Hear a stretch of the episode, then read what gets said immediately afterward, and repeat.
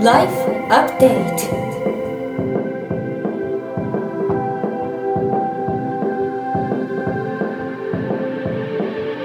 ライフアップデートライフアップデート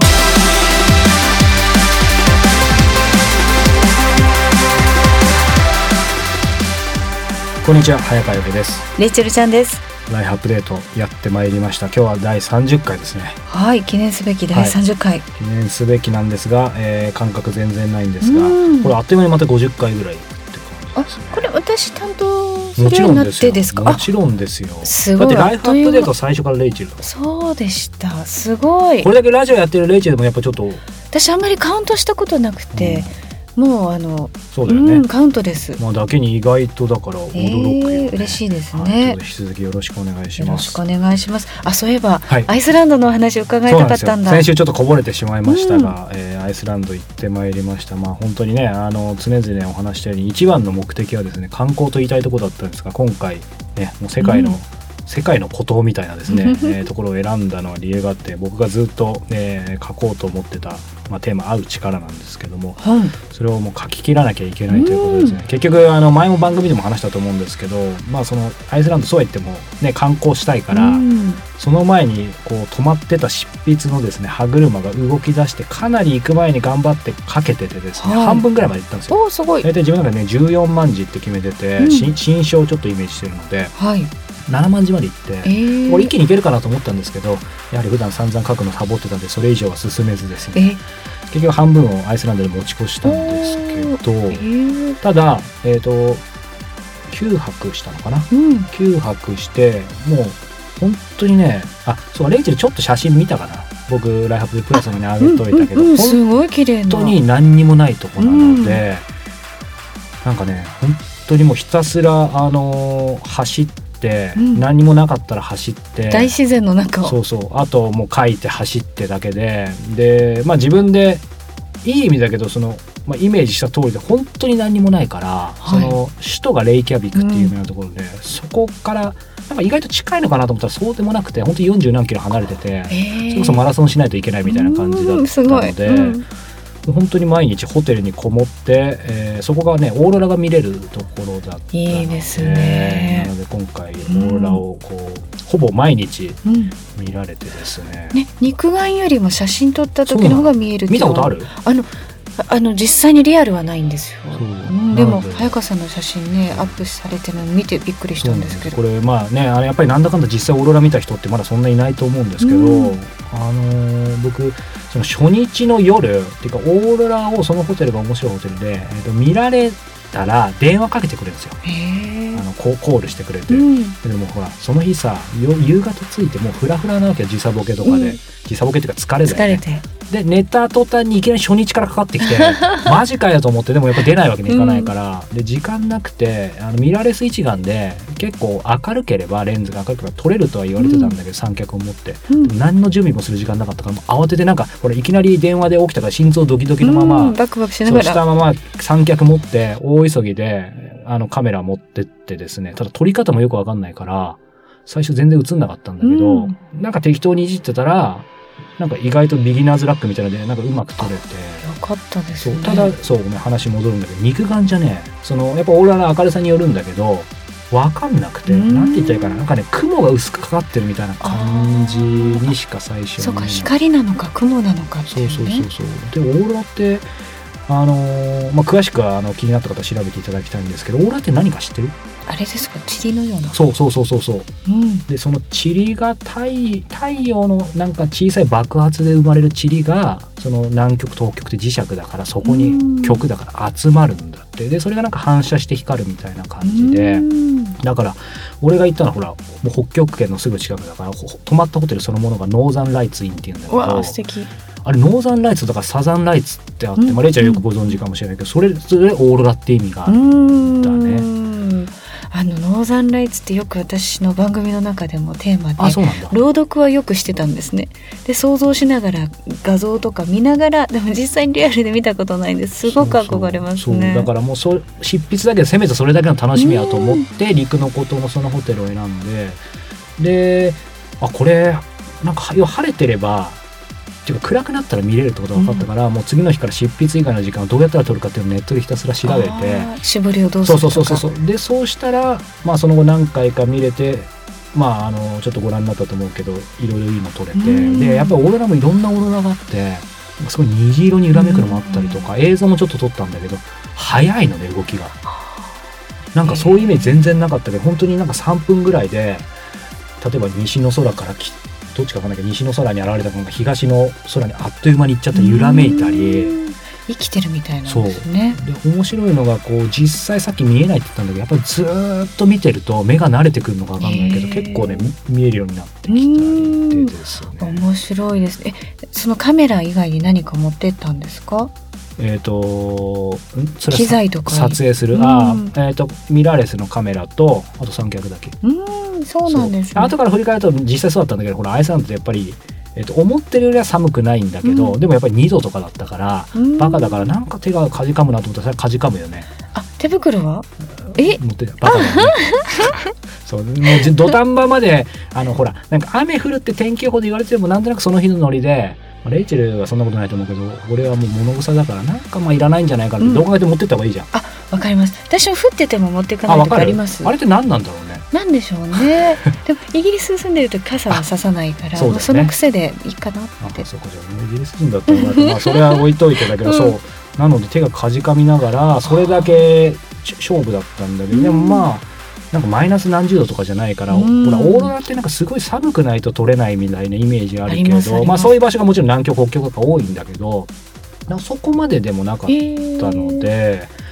まあひたすらこう執筆走るオーロラみたいなフリーズドライヤーと。いいアフリザイを食べながら。そうそう。わー素敵。贅沢な時間ですね逆にね。そして一番大事なあの執筆、まあ今後いつ出るかわかりませんが、書き終えたのでですね。おめでとうございます。なので、まあそれだけは、まあ達成した、そんなアイスランドでしたね。楽しみにしています、はいまたねそのあたりのお話いつ出るかっていうのはこの番組でもいあ、ちそうですね。早くはい。ね告知できたらと思います、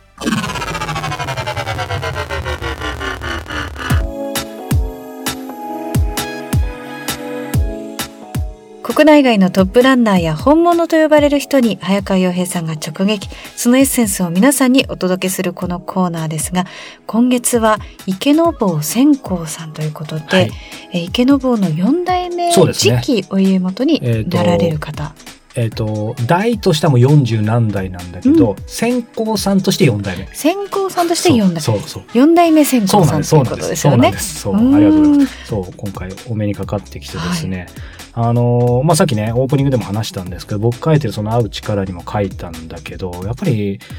まあ、レイチェルも多分やってるかなとは思うんですけど、インタビューするとき結構大事にしてることって、会う前に会うことだと思ってて、あ、いい言葉。会う前に。あの、書いた直後なんでちゃんと出てくる。そううん。でね、やっぱりできればそのインタビューする前にもしくはアポ取る前にその人に直接間接何らかの方でやっぱり会っとくといろんな意味で違うと思ってて、ただ今回ね、まあ池坊さんには前回お話したようにもちろん会う前に会ってるんですけど、越野さんの紹介で。今回お伝えしたいのはそこではなくてですね、やっぱりその事前取材じゃないんだけど、生け花って全くやったことがなかったので、彼女の本とかを読んでても、うん。やっぱり正直、例えばね、こう、生け花、やっぱりその360、360度、いろんなとこから見て、うん。まあ、俯瞰することがすごく大事って書いてあって、確かに、ほら、頭ではもちろん左脳では理解できるうん。の大事だよねって思うんだけどさ、やっぱり、本当に分かってるかっていうとさ、でしょ。確かに。うん。自分で体験してみないとわからないですもんね。で、かといって、じゃあ本当に1回2回、こうこう間に合わせで、なんか生け花やったからって、もちろんも、ましてやお家元で正直、うん。と何か対等に話せるなんてそんなおこがましいことは考えてないんですがただそうは言ってもやっぱりちょっとやってみた方がいいんじゃないか、うん。だしなんかやりたいなと思ってであの生け花体験をそのうん。池坊の教室ってもう全国にね何百はい。何千多分あると思うんですけど、あのまあ、本当に池坊のその、ね、京都まで先に行ければよかったんですけどやっぱり時間的に厳しかったので、あの普通に僕横浜なんで横浜そごうでですね、あのカルチャースクールみたいな。池坊のその、えーと先生がやってるのに行ってですね、あ。はい。もう本当に2時間ぐらいだったんですけたどやってですねまあ本当にあのー僕個人にとってはすごく面白くてですねその後ちょっと申し込もうと思ってまだ申し込めてないんですけど、やっぱりなんて言うんだろう。まあ一番さっきの話からまずすると、その360度の意味がやっぱわかるんですよね。うんこう切った時に、えっ、と、剪定した時に、この角度からだと確かにいいけど、ね、どうかとか、うんその角度もそうだし、あと距離。例えば5メートル引いたらどうか、10メートル引いたらどうかとか、あと反対側から見たらどうかとか、で、自分で、まあ最初にしてはよくできたって先生には、まあ社交辞令もあると思うんですけど、褒めていただいたんですけど、うん。でも先生が来て、そうねって思ってちょっと先生がパーって見て、先生が裁断、ん？選定したら、やっぱ全然また変わってでですね、まあ、それはもちろん先生のね、あの経験とお力あると思うんですけど、そのいろんなところから見て、で、先生が見るっていうのもある意味また360度見るのとまた同じことだよね。違う視点を入れるというか、確かそに。う、だからまあ話長くなっちゃいましたけど、そういうことだったり、あとは僕すごいガサツなので、うん。その先生に、なんか、あなた新聞紙持ってきたみたいに言われて、なんか、でも持ち物に書いてあったのが、まあ僕、あの、適当なんで忘れちゃってですね。で、その新聞紙ってなんだろうと思ったら、えっと、生け花を、えっと、あれ作ったものってやっぱり持ち帰るんですよね、基本。うん。なので、それを包む、まあ、新聞紙なんですけど、まあ、まあ、普通っちゃ普通のことなんですけど、普段ほら、ガサツでそんなことしない僕にとっては、うん。そういうのをきちんと包むことだったり、えっ、と、その、水とかを濡らしたり、ちょっと見栄えを良くするの、そういうの拭いてあげたり、うん。なんて言うんだろうな、その、生け花以前というか、生け花の前後のそういう所作も含めへて、ーなんかす、なんかうまく言えないですけど、すごい心洗われるというか、んうん。なかなか普段の日常でね、忘れているとこだったり、気配りとか心配りとか、そういったものもね一緒に学べたってことですか？でまあ本当に今話した話って正直大した話じゃないじゃないですか。僕はガサツなだけなんですけど、うん。ただそれ体験したことは多分伝わるので、うん。別に意図的じゃないんですけどやっぱりその話を最初に冒頭であの写真撮ったものがあるのでずうずうしくもうん。あのお見せしてそういう話をするとうん。やっぱりすごく喜ばれてですねあのその後のインタビューも全然話も変わってきたし。結構あの、ずっと仕事でインタビューとかいろいろと私たちもテレビだったりラジオでするんですけど、あの、私も必ず作品を見るようにして、本ももちろん拝読して、でも毎日のことなので本当に追いつかないんですがそね。それでもあの頑張ってあの音楽も聴いて感想を言う。ってそうすると特に東京国際映画祭とかでもそう何十本も作品見て今まではインタビューでも見てない人が結構多かったみたいで全部見る。ってスタッフの人がびっくりしてたんですすがでもやっぱり全然違います違う本当に。インタビューする中で見てくれたんですかってびっくりされますからやっぱ違いますよね。今レイチェル言ったようにだそういう意味では上を僕ももっと目指さなきゃいけないんだけどその同じことを池坊さんが、まあ、本当は分かんないですよ、褒めてくれただけかもしれないですけど今までその事前に取材でやった人はいない、うん。本当かなと思ったけどでも本当っぽかったので。なかなか毎日仕事でやってるとそういう人少ないですね。そう。あの周りでも見てても。僕もやっぱりそのそうその新聞記者時代ってやっぱりもう全部追われてるからっていうのもあると思うんですけど、ただまあねあの独立してやってる以上はそこできちんと勝負しないといけないし、究極的にはそう僕も全部本著作とか読むように心がけてやっぱり難しい。うん。って時ってこれはテクニック的なこととはちょっと違うんだけど究極的にはその100冊本読むよりもたった一つの何か体験、うん。実際体を動かして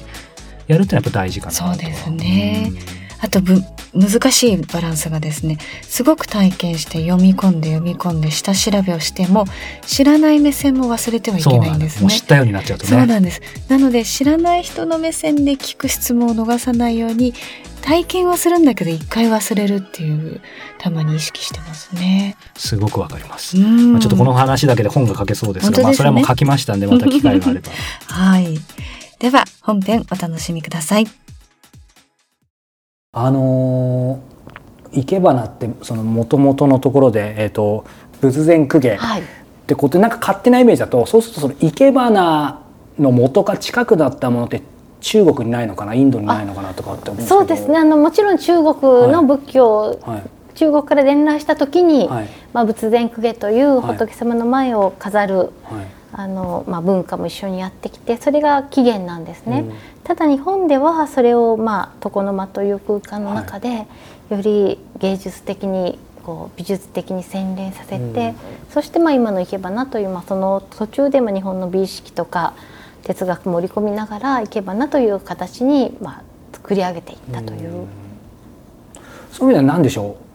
う？当然逆に中中国の方にも教えたりとか、まあ、インドもあるかもしれないですけどなんかその中国とかインドの方にとっては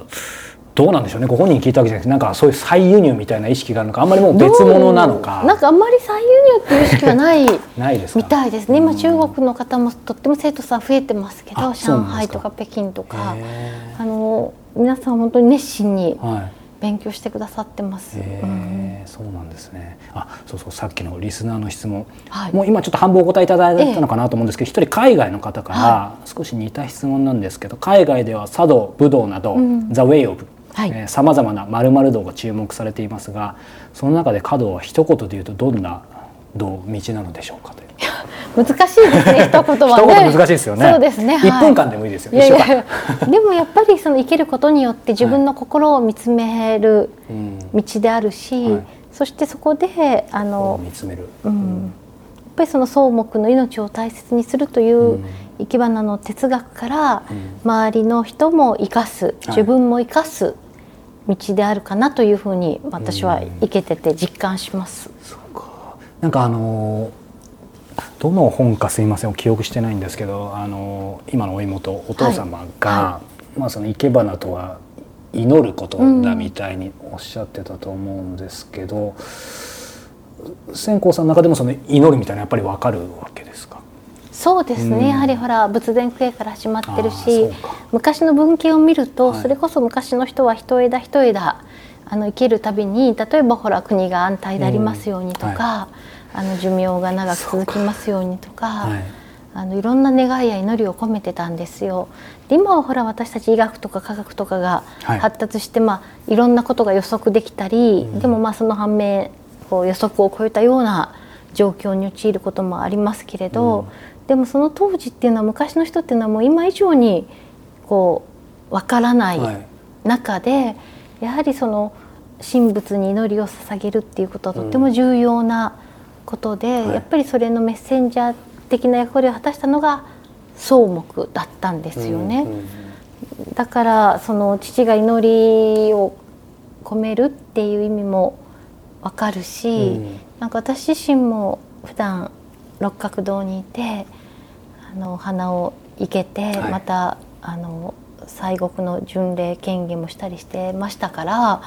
そのまあいろんな今生け花の形は進化してるけれども、うんその祈るっていうことはやっぱりその根っこにあるうん原点だなというふうに。なるほど。うんまあ、今祈るって言葉もありましたけどこうこの道に入られてまあもうかなりキャリアを積まれてきて、なんかうん初めて生け花とか華道の意味意味というかこういうことなんだっていうふうになんか分かった日とかきっかけとかいやそんなことはなちょっと質問があれないですけど。ないですあの、私海外とかでデモンストレーションしてはい「生け花何年やってます」って言うと海外の人がびっくりして「もうお前は一体年何歳なんだ?」って聞かれるんですけれども、あの生け花の世界は本当にもう30年40年50年もっともっとされてる方って本当に多いんですよ。はいあの普通の他の稽古事だったら例えば1年ぐらいやってやめましたとか、まあ、数年やってたっていう方もいらっしゃるけど、うん。本当に生け花はこう一旦こう入り込むとこう何十年のスパンでされてる方が多くってそういう方からするとなんか私も決してうん。なんかまだまだ若手だし、うん。でそれだけやってもじゃあ生け花がどこまで分かってるかっていうと分からないことの方が多いんですよね。うんだから出会うたびにやっぱり新鮮だし、うん。なんか出会うたびになんか新しい発見とか喜びがあるしまた出会うたびに悩んだりすることもあるし、うん。だから本当にこう生け花って何なのかっていうのがつかみめないからずっとしてるのかもしれないしまあ、もしかしたらもうつかめないまま終わるかもしれないし、うん。あの本当に大きな未完成か小さな未完成かの違いだけであって。でもなんだろうその中でもちょっとあえて突っ込みますけど、まあ、ここれで分かったっていうやっぱり言い方難しいかもしれないですけどあれひょっとしてなんかこれがまあ醍醐味なのかなみたいなこととかこれが特に自分にの金銭に触れたみたいななんか印象的な瞬間とか出来事ってちょっと抽象的で恐縮ですけど。なんかあの、まあ、印象的な出来事はあの実際その花をうまく生けられたっていうことじゃなくって、はい。あの大学で教えたりしてるんですね。でそういう時に最初は割とそこは男の子が多いはい。学校でで男の子が生け花を取ってるんだけど、まあ、実際はその花を受けたと持って帰るのがすごく恥ずかしいんですよ。彼らからすると花を持って電車に乗るとか花を持って歩くっていうことが。はい。で最初のうちは本当にその生けた花がもうそのまま置かれて、まあ、持って帰ってもらえない状態だったんですね、でもそのうち何人かの子が花をもうこう包んで持って帰るようになってでその時にどうどうどういうどういう心境の変化なのみたいな話をしたら、い、やその自分が生け花をしててその毎週何曜日の何軒が生け花で花をたまたま持って帰ったら自分のお母さんがすごく喜んでそれを楽しみにしてると。であのそれから毎週もう今日は生け花の日だから何持って帰ってくるんだろうとか、はい。まあ、そういう話が出てで持って帰ってるんですっていう話を聞いた時になんかおそらくその子たちも最初はまあ単位として生け花は取ってても、うん。まあ、それほど花に関心があったわけじゃない、はい。でも少しずつそのあのお母さんとの語らいの中で、そのなんかこう花を持って帰ってきたらお母さんが喜んでくれるとかお母さんが楽しみにしてくれるとかそういう花を介在としてコミュニケーションがはい。生まれてるっていうのが嬉しいなと思って、で生け花ってやっぱり花の基本ってそこにあるんじゃないかなともちろん自分が生けて満足するとか、うん。あの人に見せて喜んでもらうっていうこともあるけれども、はいやっぱり花を通してなんかこうちょっとこう言葉でうまく言えなかった部分がこう花が助けてくれたりとか、はい。こう2人の間のこう気持ちが和らぐとかなんかそういうなんか生け花が生み出すなんか温かさとかぬくもりとか、あのそういうのに触れた時に、うん。あなんか嬉し本当に単純に素直に嬉しいなと思って。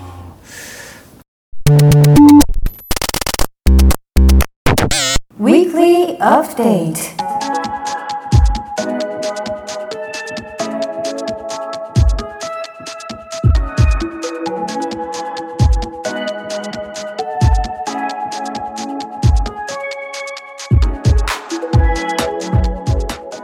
Weekly Update このコーナーではプロインタビュアーの早川さんが実際に体験した人生をアップデートしてくれるものやことをお届けします。はい、今週は何ですか早川さん？えー、Adobe Spark です、スパーク。え、これは何ですか？えー簡単に言うとですね、えー、Adobe のアプリで、うんえーレイチェルさ簡単に言うとっていうかいきなり長くなりますけど、はい普段ほらブログとか更新したりとかいろいろやってると思うけど、あんまりないからなんかこうバナーを作るとかないよね。あ、ありますね。自分で作私は違うサイトで、あの、カンバっていうサイトを使ってますね、アプリで。あるね。はい。それって不満ない？それでプラス自分の写真を編集してあのアップロードしてですね、あそうするとですね、うん。そうするとっていうのも変だけど、はい。なんか最近ちょっとテレビショッピング感出てきました。けど別になんか買わせるわけじゃないんですけど この Adobe Spark って、うん。えースパークポストか、えー文字通り Adobe あのねフォトショップだったりいろいろ有名な会社ですけど、はい。そこが、えー作ったものスマホ上で今ちょっとアプリ立ち上げられればいいんですけど今ちょっと立ち上がらないんですけど、えーとスマホ上で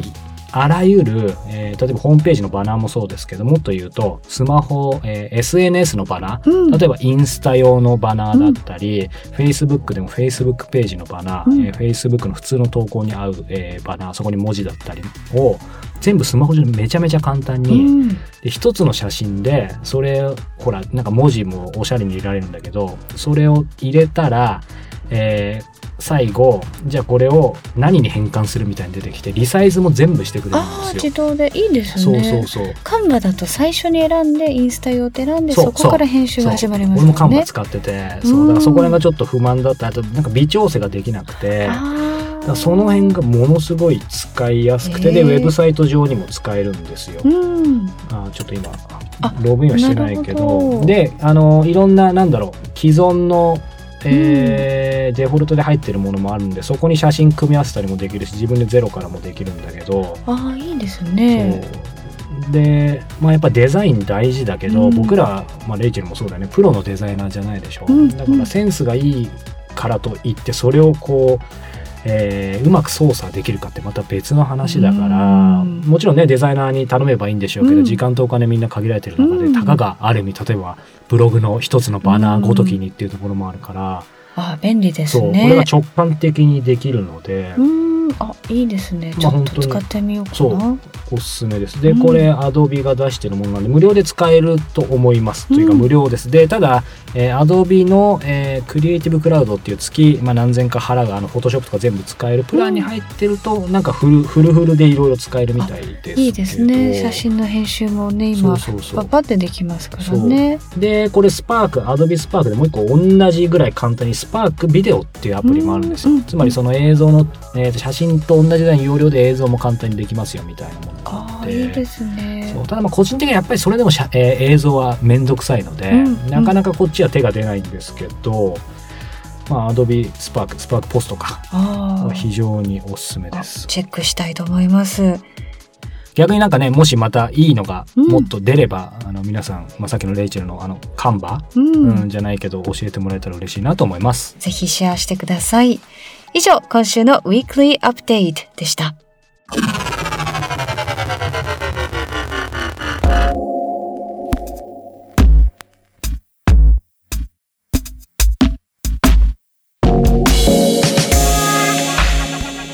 さあ、えー今日も暑いですね。今日も暑いです。なんか漫才みたいな。11月配信分ですけども今は10月ということでまだ暑さがでも10ね月だよ。うん。やっぱりあのちょっと台風が熱帯低気圧に変わってっていうのもあると思うんですけど、うん。10月で真夏日に30度を超えるってちょっとね、うんでも最近いろいろほら、あのーまあ、指揮者というか、それなりにいろいろ通じてる人結構みんな言ってるけど、これ温暖化じゃなくて、だから寒冷化の前っていううね。んいますねそうだから、なんか今暑いから寒冷化って言うとちょっと、あ、涼しくって思うけど、まあ、そういう問題じゃないうんのでそうですよねちょっと心配ではあるんですけうど。んでもアイスランドは思いのほか寒くなかったっていうねうそう意外ですねああどっちかわかんないね。そう。うんまあ、いずれにしても皆さんね、体調には気をつけてください。そうですねイベント開催ということでライフアップデートのこれはラウンジバージョン。あ、そうですね。来月もあるんですね？そうです、えーこの間11月のリアルバージョンも終わってしまったんですが、えーお伝えしたようにですね12月今度5日、えーオンラインで、えー誰でも簡単に、えー参加できる、えー、Zoom という、うん。えーウェブツールを使って、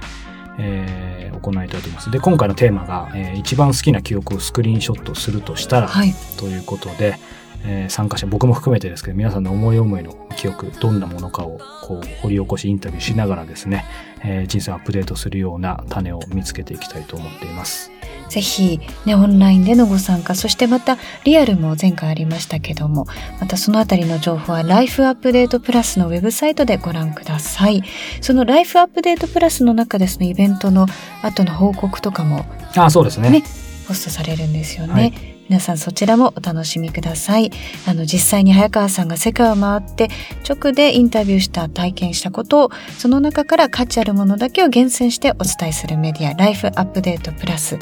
番組のサイトの life-upd.com life-upd.com をご覧ください。さよなら。Bye for now.